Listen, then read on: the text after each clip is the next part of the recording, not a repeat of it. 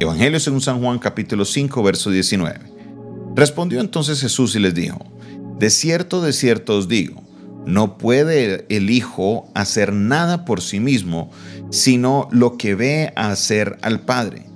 Porque todo lo que el Padre hace, también lo hace el Hijo igualmente.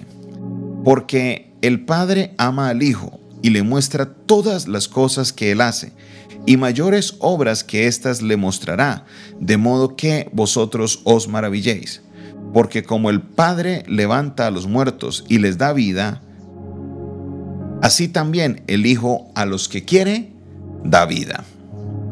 Porque el Padre a nadie juzga, sino que todo el juicio dio al Hijo, para que todos honren al Hijo como honran al Padre. El que no honra al Hijo, no honra al Padre que le envió. De cierto, de cierto os digo, el que oye mi palabra y cree al que me envió, tiene vida eterna y no vendrá condenación, mas ha pasado de muerte a vida. De cierto, de cierto os digo, viene la hora y ahora es, cuando los muertos oirán la voz del Hijo de Dios y los que la oyeren vivirán. Porque como el Padre tiene vida en sí mismo, así también ha dado al Hijo tener vida en sí mismo, y también le dio autoridad de hacer juicio, por cuanto es el Hijo del Hombre. No os maravilléis de esto, porque vendrá hora cuando todos los que están en los sepulcros oirán su voz, y los que hicieron lo bueno saldrán a resurrección de vida, mas los que hicieron lo malo a resurrección de condenación. Amén. En esta porción bíblica, muy acertadamente, los traductores de la Reina Valera le colocan un subtítulo que dice la autoridad del Hijo. La autoridad del Hijo. Qué importante es esto, la autoridad del Hijo, porque como mencionamos siempre la Trinidad, al Padre, al Hijo y al Espíritu Santo, muchas veces tenemos la tendencia de, de menoscabar un poco la autoridad del Hijo, de, de, reducir un poquito lo que el Hijo tiene potestad de hacer. Y Jesús, por medio del escrito de Juan, nos hace una aclaración muy importante. Lo primero que nos dice es que todo lo que el Padre puede hacer, el Hijo le ha dado la potestad de hacerlo también. O sea, que el Padre le ha dado la autoridad al Hijo para hacer los mismos milagros, las mismas obras que el Padre ha hecho. También más adelante nos dice, es más que si el Padre da la palabra y se resucita un muerto, el Hijo también lo puede hacer. También le ha dado una función importante y es la de juicio. Al Hijo se le ha dado esa autoridad de juicio. Es importante que comprendamos esto. Muchas veces porque vimos que Jesús se hizo hombre y estuvo entre nosotros, entonces ahí es donde empezamos a humanizar la naturaleza divina de Dios, de Jesús, perdón. Jesús era un hombre, sí, 100% hombre, pero Jesús también era 100% Dios. Y eso lo podemos ver, por ejemplo, cuando Jesús tiene la visita con Lázaro, que más adelante la vamos a estar viendo. Jesús va a la tumba de Lázaro y le dice, Lázaro, ven fuera. Le dijo, Lázaro, ven fuera, por la autoridad de Jesús. Fue que Lázaro salió afuera y este milagro se dio, porque el Hijo también tiene autoridad. Le ha sido dada la potestad, como la autoridad que el Padre le ha dado. Mire lo que dice el verso 22, porque el Padre a nadie juzga, sino que todo juicio dio a quién? Al Hijo. ¿Para qué? Para que todos honren al Hijo como honran al Padre. El que no honra al Hijo, no honra al Padre que le envió. Esto es algo importantísimo porque muchas de las sectas que hoy eh, nos rodean y quieren traer conocimiento bíblico, entre comillas, a muchas personas, son personas que niegan esta naturaleza divina de Jesús. Y Jesús claramente lo está dando. Hay posiciones como los de los testigos de Jehová y otros grupos que creen que Jesús es un profeta. Jesús es un profeta más, que sí, fue un profeta muy usado, pero que Jesús es un profeta. Y esto no es lo que nos dice la palabra aquí. Jesús no está diciendo que Él es un profeta, está diciendo que Él es el Cristo, el enviado, el Hijo de Dios, que Él está en unión con el Padre Celestial de una manera tan cercana. Entonces no puede un ser humano en su mortalidad, en su naturaleza, tener esa clase de relación con el Padre. No.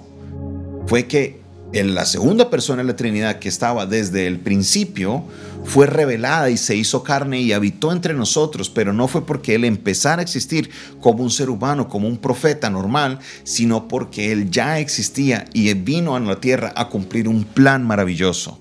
Jesucristo es Dios. Él es la segunda persona de la Trinidad.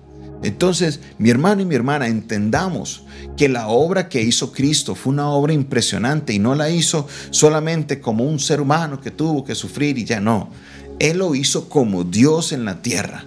Él hizo su obra maravillosa y por esa razón nosotros tenemos que valorar el sacrificio de Cristo en la cruz.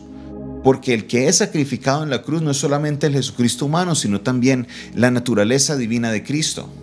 Ahí estaban esas dos naturalezas. Ahí estaban. Por eso nos dice el libro de los Hebreos que no se puede ofrecer un más excelente sacrificio que eso. Y dígame, ¿qué mejor sacrificio que Jesucristo el Hijo por nuestros pecados? Por favor, alguien que eh, alguien me puede iluminar, ¿qué mejor sacrificio que ese? No lo hay. No lo hay. Por esa razón el Padre nos justifica por medio del, del, del sacrificio de Cristo porque Cristo dio su vida y la puso en el madero. Y a raíz de su obediencia, hoy está sentado a la diestra de Dios Padre. Aleluya. Cristo, Cristo, Cristo, Dios Todopoderoso. La autoridad de Cristo. Cristo tiene autoridad. Cristo tiene autoridad. Termina diciendo, no se maravillen de esto, porque vendrá hora cuando todos los que están en los sepulcros oirán su voz, y los que hicieron lo bueno saldrán a resurrección de la vida, mas los que hicieron lo malo a resurrección de condenación. Cristo llamará, y los que hayan vivido de la manera correcta y hayan tenido a Cristo en su corazón, oirán su voz y serán llamados a resurrección. Aleluya, aleluya. También los que hicieron lo malo serán llamados a cuentas. Jesucristo el Hijo de Dios. Toda potestad ha sido dada sobre él. Él y el Padre uno son. Jesucristo, el Hijo de Dios, el mejor sacrificio por todos nosotros.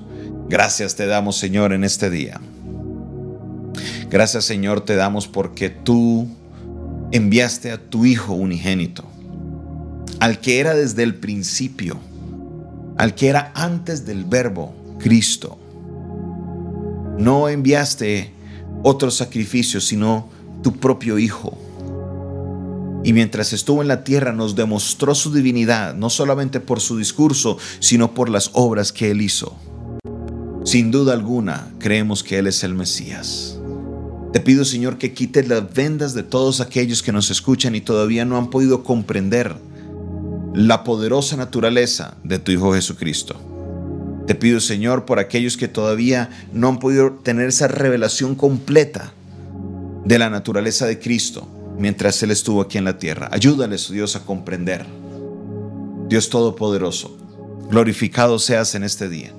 Te damos la gloria y la honra por el poder de tu palabra que obra en nosotros.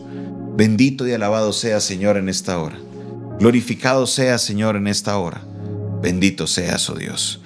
Recibe la gloria Recibe toda la honra, Padre Celestial. Recibe toda la exaltación. En el nombre maravilloso de Cristo Jesús. Amén, amén y amén. Esta fue una producción del Departamento de Comunicaciones del Centro de Fe y Esperanza, la Iglesia de los Altares. Un consejo oportuno en un momento de crisis. Se despide de ustedes su pastor y amigo Jonathan Castañeda.